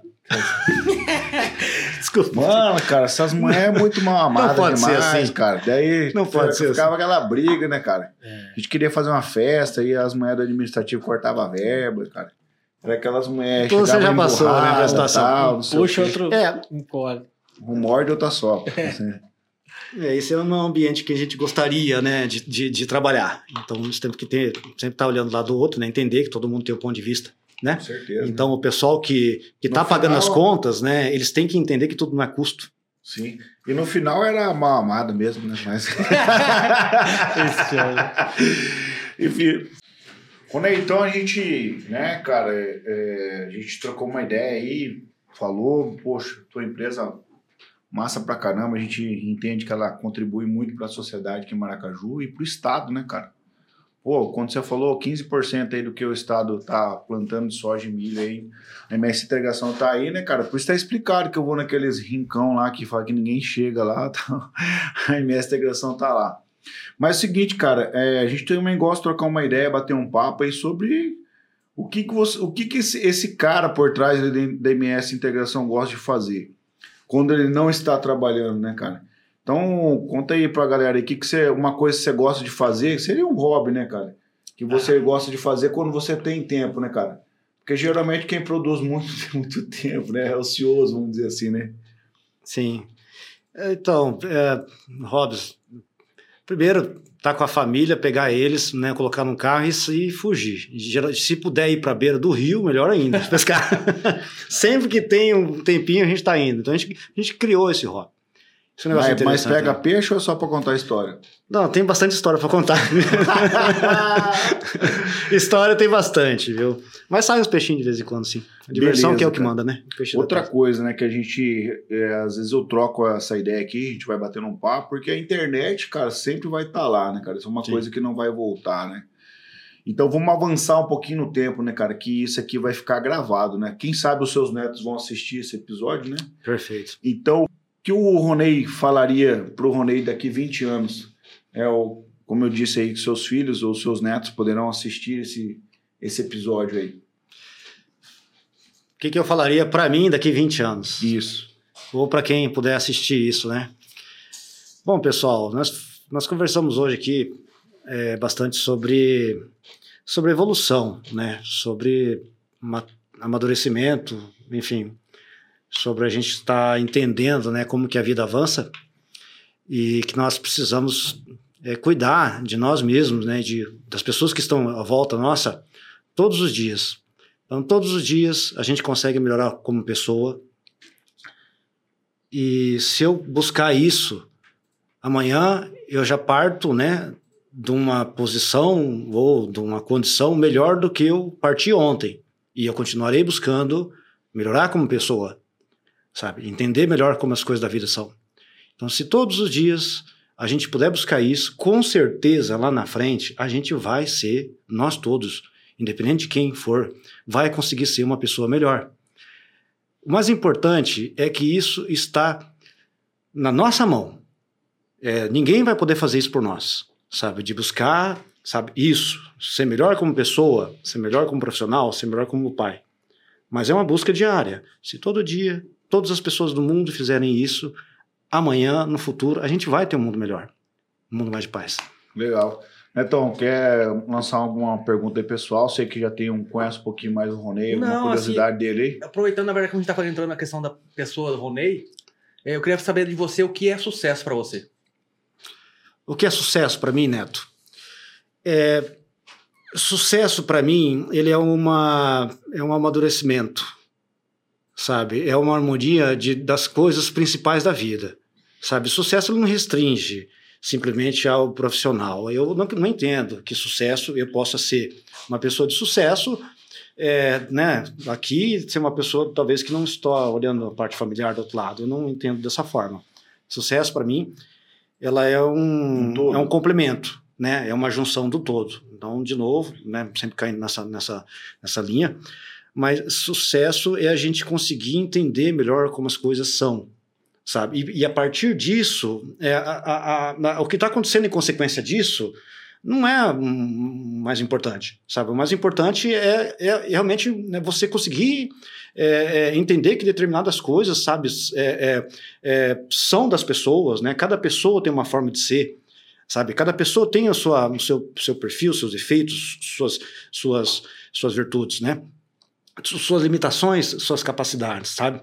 É, o sucesso é, é, a junção de tudo isso, sabe? É você ter a dedicação com aquilo que você faz, é, é você também ter é, um amor naquilo que você faz, é ter a mão né, para aquela pessoa que realmente está do teu lado, é entender o lado do outro, sabe? É o, é o, sucesso é o conjunto né, da, da, da, da ópera da vida, sabe? Talvez na, no olhar de alguém aquilo lá seja sucesso, mas quando você está buscando, com toda a simplicidade do mundo, sabe, que você ainda não está no teu grau máximo de evolução e que você ainda tem muita coisa para fazer para melhorar na frente, talvez que sucesso é alguma coisa que um dia a gente pode ter na vida, sabe? E quem sabe um dia a gente chega lá, né? Fala aí, Rafa. Desenterra uma pergunta aí, pessoal aí. Rapaz, é... você hoje, olhando a sua trajetória, assim, que momento que você falou assim, puxa, agora eu, eu acertei, sabe? Assim, eu, tanto como, como ou, ou, por exemplo, assim, como que essa, essa, esse controle seu, né? Do profissional com o pessoal, essa, como mensurar, né? Porque é uma dificuldade que eu acho como que todo separa, mundo. né? O pessoal é, do profissional. Né? E, e, sim, como dar atenção para a família e para o trabalho, né? Um, que a gente vê que você é bem envolvido né, com a MS, né? Que ela te garanto que toma uma carga grande, né? Você hoje consegue fazer esse balanço ou é uma luta? Como que é? Sim, Rafael. É, é, eu já tive, eu já tive pior. Tá, eu tinha mais dificuldade. eu tinha muita dificuldade. Lá atrás, realmente, a gente. Desligar ali, né? É, não desligava, cara. Chegava a trazer o computador para casa, sabe aquela história, né? Ia 11 horas da noite, dia 24 de, de dezembro, no Natal, tava mandando e-mail, sabe? Então, eu passei por tudo isso aí que eu acho que Muita gente passou também. E a questão que envolve muito é essa, a, a, como é que uma empresa cresce? Se ela estiver totalmente concentrada em mim, ela vai se limitar a mim. Não pode. Você entendeu? Então eu preciso começar a criar condições para que as coisas aconteçam num grau maior, né, num volume maior, mas que não dependam exclusivamente de mim. Sabe, para isso eu preciso confiar nas pessoas, confiar que as pessoas são capazes, entender que elas precisam também aprender como todos nós aprendemos. É, e, e, enfim, consegue é, conseguimos construir um time. Esse time tem um valor é, que não tem preço para a empresa. E essas pessoas que estão dedicando lá, sabe, realmente elas conseguem fazer a empresa funcionar, sabe? E eu poder também, elas têm que ter a família delas. Sabe? Eu não posso também simplesmente terceirizar um problema né, para outra pessoa, não é isso. Sabe? A gente conseguir construir, pensar, e isso não é da noite para o dia, sabe? Você, a gente tem tempo para isso, a empresa não cresce da noite para o dia, ela vai crescendo aos poucos. Mas se você está com esse olhar, sabe, de que precisa reorganizar e aceitar que nós vamos depender de pessoas para fazer as coisas acontecerem, e está todo dia buscando essas pessoas ou treinando essas pessoas para poderem complementar aquele trabalho que você não dá conta de fazer sozinho, sabe, lá na frente você vai ter um resultado também. E hoje você, você consegue desligar? Eu consigo desligar. Eu consigo. Eu, eu não quero me desligar. Sabe, sinceramente, eu, eu busco não me desligar. Eu tenho tempo para minha família, sim, sabe? Mas eu não quer dizer que eu tenha que estar no final de semana em casa quando tá todo mundo plantando, todo mundo colhendo. Não é isso sabe? Então, algumas, algumas épocas do ano você tem que se dedicar ao agro, o calendário do agro é diferente, né, do calendário né, da cidade. De que chove, você pode ficar mais tranquilo, né? De que tá trabalhando, é, é todo mundo junto. Ah, então por isso você veio chover hoje. Exatamente. Brincadeira. Deixa eu, deixa eu te perguntar outra parada, cara. Então, e que comida que o Ronei gosta aí de comer aí? Vamos supor, final de semana aí com a, fazer, eh, com a família. É uma pizza, um churrasco, uma buchada, o que que é? Você vai me convidar pro churrasco? Eu vou. Pode ser, Achei que ele ia me convidar agora. Não, eu, churrasco bom, né? Um churrasquinho final de semana com a família, com os amigos. Minhas crianças gostam muito de sushi. Putz, cara, não acredito, velho. Ah, mas como, como vocês conseguem gostar, mano? Eu não dou conta. Peixe, muito bom. Peixinho, só ele, né? Só ele. Ah, pai, não dou conta, não. Fui com ah, amanhã... o Tamioso, meu amigo Tamioso, fez, cara, na casa dele. Com o salmão que veio ah, lá do Canadá, não sei da onde, águas geladas. Lá do Chile, né? Não sei o que, cara. Mil real um salmão e. E você não dá conta de comer? Não dou conta, cara. É que coisa, né? Mas você pega o salmão e dá uma grelhadinha nele assim, ó, fica quase com uma carne mal passada. É verdade. Cara, fica muito bom. Sei, mano. Eu gostei de um negócio lá, um, que é um de pepino lá que ela fez lá, com que é o nome? Sinomono. Sinomono, sei lá, Sinomono. É, isso aí. Isso aí eu gostei, é um tempero diferente lá, cara, foi legal. Mas a parte do peixe cru não deu não. Agora, assim, comida igual a da minha esposa, não tem melhor. É. Eu acho que ele é. quer fazer uma moral aí, Fez a média. Aproveitou bem, velho. Esse, cara, aproveitou bem, cara. Não, tá certo, velho. Se você tá devendo, paga em dinheiro, né? Não fica fazendo média. não, não, acho que... Ou para de aprontar, né? Legal, não. Brincadeira. Eu acho que a gente... Você vai entendendo, cara, algumas coisas que e você começa a admirar e algumas coisas que parecem ser simples, mas aquilo ali tem muita coisa por trás, entendeu? Por exemplo, Exatamente. A, a, o, por que, que eu falo isso? Que quando eu chamo, por exemplo, os meninos para tomar um café na minha casa, sou eu que faço café. Entendeu? Eu, eu, a comida, ela tem um negócio por trás daquele ambiente. Você não chama qualquer pessoa para sentar na tua mesa. Entendeu? Sim. Então, a, a, quando a esposa da gente prepara uma comida, tem todo um, um detalhe ali atrás. Entendeu? E ainda mais quando a esposa da gente vai ficando mais velha, quer colocar aquelas mesas postas, quer fazer aquelas coisas que a gente às vezes acha que é palhaçada, mas é um cuidado que ela tem, um zelo, cara. É, é um favor, né? Então, assim, eu, eu aprendi a admirar isso na minha esposa. Vou aproveitar e fazer uma moral também, né? É né? Entendeu? Então, tá eu, eu aprendi a admirar aquilo. E às vezes a comida é simples, mas é. ela, ela tem uma dedicação por trás. Sem e dúvida. quando você senta para comer com a tua família, cara, é um privilégio. Porque hoje você vê o quê? É, perdeu a mesa, né, cara? Todo mundo senta e come em lugar separado, come na frente da televisão ou come com o celular. É. E eu, eu, todas as refeições que eu faço em casa, é, para mim, por fato de a gente trabalhar no agro, eu quase não almoço em casa, né? Então, quando você falou esse negócio da comida da esposa, mexeu comigo. Que eu não tenho quase. É, é, praticamente, às vezes, eu tomo café com ela e aí volto para janta. Volta para janta, é. é. E, e, e, tem muita gente que trabalha nessa área que, que é assim. E quando tem a oportunidade de jantar com a esposa, só, que às vezes as pessoas têm que sair de casa, a pessoa que trabalha no campo, sabe, vem para casa no final de semana, ou a cada 15 dias, na época do pega. É, os próprios profissionais que trabalham no agro é, às vezes tem que ficar dois, três dias fora, na rotina, então nós temos sempre ter um pensamento, né? Tem a área do pega, a área do pega, vamos trabalhar. É, Depois o milho safrinha entrou as últimas aplicações ali, vamos tirar o pé um pouco, sabe? Vamos, vamos curtir a família, porque realmente nós, agora, né? A hora que nós temos realmente para voltar para eles, né? Enfim. Cara, e você já é, teve algum sonho assim pessoal, tipo uma conquista pessoal de você comprar uma coisa e você, tipo, lá quando você era moleque e tal, sei lá, vocês falaram que vocês eram meio do game e tal, mas. Ou, sei lá, uma, uma moto, um carro, uma coisa que você desejava muito e aí, tipo assim, você trabalhou e pôde comprar. Você chegou já nesse nível? Sim, sim, com certeza. Na verdade, eu nunca esperei muita coisa, né? Então, não, né? não sonhava tão alto assim, né? Mas aquela história, né? Você ter, ter uma condição. Uma viagem de... que você fez. É, também, você, tudo. Você é, Xandó, na verdade é o seguinte, ó. Você tocou num assunto bem interessante. É, nós temos que trabalhar, né? Temos que ter a família, temos que trabalhar, temos que dedicar como profissional. Mas não, trabalho não é tudo, sabe? A gente tem que ter um outro lado também. Tá? Pegar tua família, leva para viajar, sabe? Vai para eles, vai, vai, vai para o Rio final de semana com a tua família, leva eles para passear. Então essas coisas são as recompensas que a gente tem pelo trabalho, né? Pelo profissional como nós somos. E, e não tem desejo que a gente queira lógico, com os pés no chão, sabe? E, e, e, e, sem, sem, sem exagerar e tal, que a gente não consiga, que a gente não consiga se a gente dedicar para aquilo lá. Então, aquele sonho macro, eu, eu nunca sonhei algo que eu nunca pudesse al alcançar, sabe? Eu sempre tive certeza que aonde que eu, eu poderia chegar, sabe? Eu busco aquilo que está no meu alcance. Talvez que, que hoje eu possa estar desdenhando uma coisa diferente, mas eu não, não tenho mais necessidade, sabe? Eu não tenho esse, como é que fala, aquela ganância de ter que ir mais longe. Sabe, o fato de eu estar aqui com vocês, é, conversando, é, já é uma satisfação muito grande. Sabe, eu poder ser convidado, por exemplo, para estar aqui com vocês. Legal. Sabe, poder colocar um pouquinho para fora, né, as coisas da, da vida da gente. É, a gente não precisa de muita coisa. No fundo, a gente não precisa de muita coisa, sabe?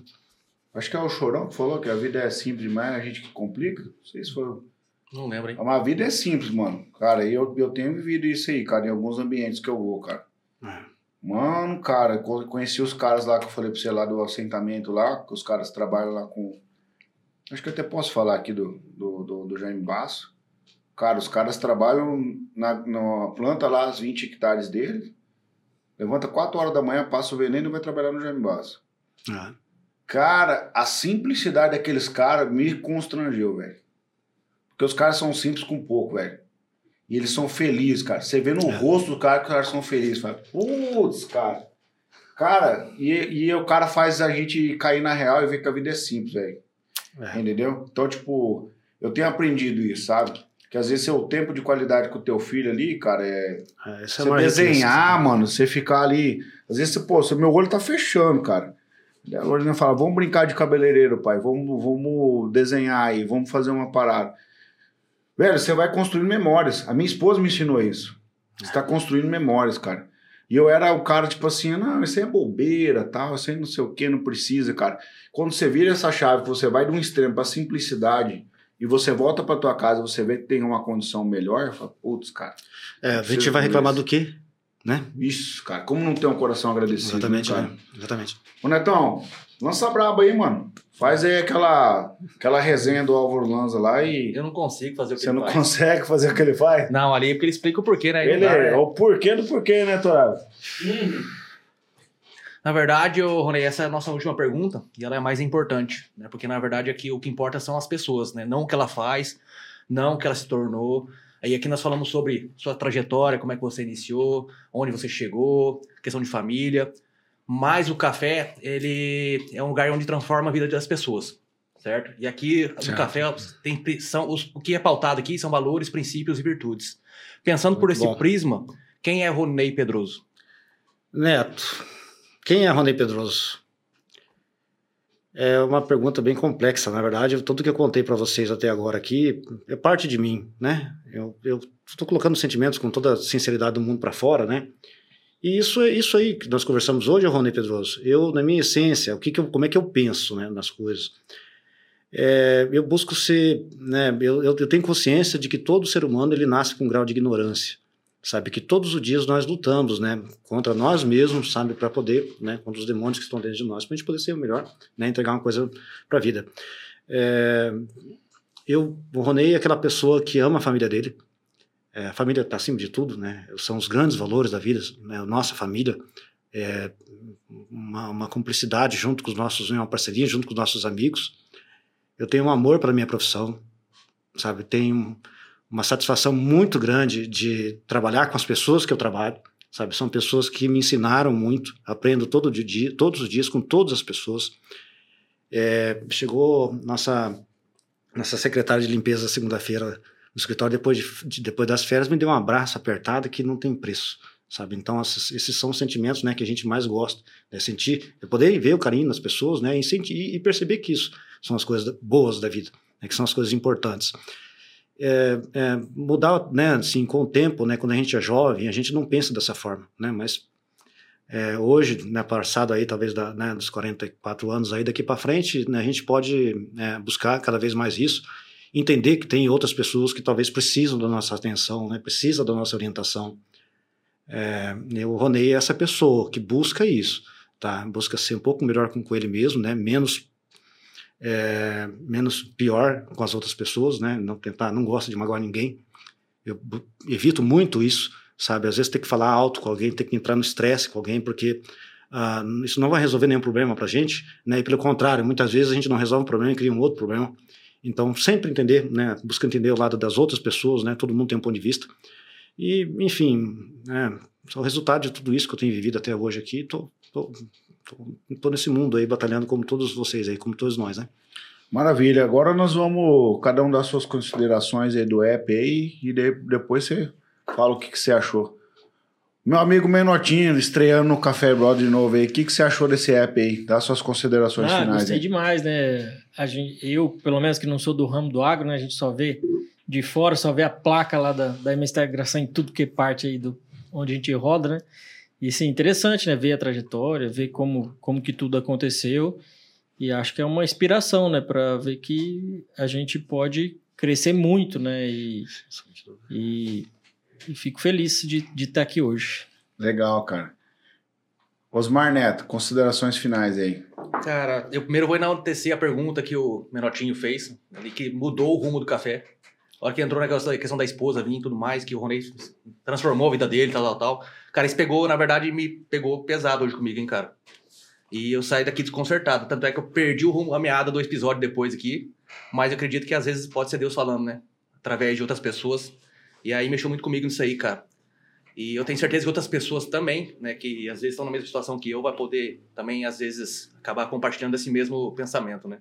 Mas fora isso, né, agradeço aí a sua história, né, como é que você chegou aqui, o que você fez, né, de onde você surgiu. Teve muito insight bacana aí. Eu acho que nós poderíamos ter explorado muito mais se não fosse o tempo, né, para não deixar um episódio tão longo, tão longo, né. Poderia ter falado mais empreendedorismo, e coisas, mas eu sei como o termo é curto, eu sei que o básico você falou e falou muito bem feito, e aí obrigado pela sua história, irmão. Galera, é o seguinte, cara, eu. É, mais um episódio que para mim faz muito sentido. É, eu acredito que Deus colocou esse sonho no meu coração e dos meus amigos para ter o Café Brothers, né, cara? Que são pautados em princípios, né? Mas a gente trouxe para nossa cidade, para nossa região, para nosso estado e quem sabe para o país, para o mundo aí histórias reais de pessoas reais, né, cara? Então aqui ninguém ensaiou um personagem, decorou um, um, um papel, um texto para vir aqui e falar nada, cara. Então, esse aqui é história, é o, é o, jogo da vida, né, cara? Entendeu? Foi aquilo que você passou, são as, as, as cicatrizes que ficaram, são as marcas de, de lutas que você venceu, né, cara? E eu acho muito legal isso, de estar tá aqui nessa mesa, trocando essa ideia, porque as suas vitórias elas chegam no, nível que transbordou para a vida de outras pessoas. Isso faz, isso faz sentido para mim. Então traz muito aquilo que eu acredito, na fé que eu acredito, né? Que é, amar a Deus sobre todas as coisas e o teu próximo como a ti mesmo, né, cara?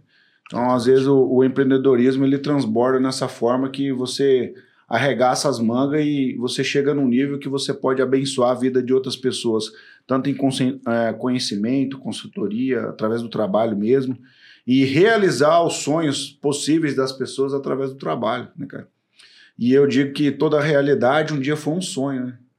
Então a gente, quando arregaça as mangas e acredita que pode realizar, eu, eu falo isso experiência aqui do café, cara. Isso era um sonho que tinha no meu coração fazer isso. E eu vejo realmente acontecendo a cada episódio. Fico muito feliz de, de ter você hoje aqui com a gente, compartilhando as tuas histórias, né? Um cara super simples, né, cara? A gente não se conhecia, né? Cara que às vezes a gente olha a placa lá, pensa que é inacessível, né, Menatinho? Mas é. Chegou aqui, bateu um papo 10 com a gente. Muito obrigado. O que, que você achou aí do episódio aí com a gente? 10 a experiência, gente. Muito boa, viu? Muito boa. Eu já venho acompanhando o café né, há algum tempo e, e eu confesso assim que é, é bem interessante você conhecer um pouco das histórias das pessoas, né? E você, vocês proporcionam isso para gente que está lá acompanhando. E cada um tem uma história, tá, gente? Cada um tem a sua história. Né? Cada um tem o seu leão todo dia para matar, né? E e assim, é bem interessante, sabe? A minha história não é mais difícil que a de ninguém, sabe? A única coisa que eu posso contar é o ponto de vista que eu tenho daqui para lá, sabe? É isso que eu posso falar para vocês. E como que eu tenho encarado todas essas questões boas e difíceis da vida. Eu não, não tenho nenhuma dificuldade nenhuma na vida hoje. Eu não falo que as coisas são difíceis. São difíceis se eu fraquejar. Sabe? Então aí sim eu vou começar a ter um pouquinho mais de dificuldade. Mas enquanto eu estiver encarando de frente os desafios, tentando é, é, é, é, agir ou pensar de uma forma que realmente consiga superar esses desafios, eu vou lá na frente conseguir superar eles. Um ponto que faltou, que eu, que eu gostaria de mencionar, um dia minha mãe é, falou para mim assim, todos os problemas que eu passei, não só uma fasezinha da vida né, que eu passei um pouquinho de dificuldade, minha mãe olhava assim para mim e falou assim, meu filho, é, parece que você está buscando a felicidade sabe? Tenha consigo mesmo que a felicidade não é algo que um dia você vai encontrar. A felicidade, ela está aqui hoje junto com você, sabe? Basta você entender que você é uma pessoa feliz, sabe? E, portanto, seja feliz, não queira ser uma pessoa feliz. Então, que são algumas coisas cara. interessantes da vida, tá? Muito bom, perfeito.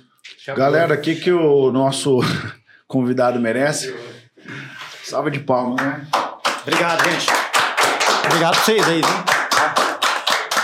Valeu, galera. Estamos encerrando, né? O nosso episódio. Obrigado. Siga a gente nas redes sociais aí. Se inscreve no canal. Segue a gente no Instagram e vai ter aqui um QR Code para fazer a doação aqui para nossas associações, que nós esquecemos hoje. Obrigado, gente. Um abraço. Valeu, valeu, valeu. Até mais.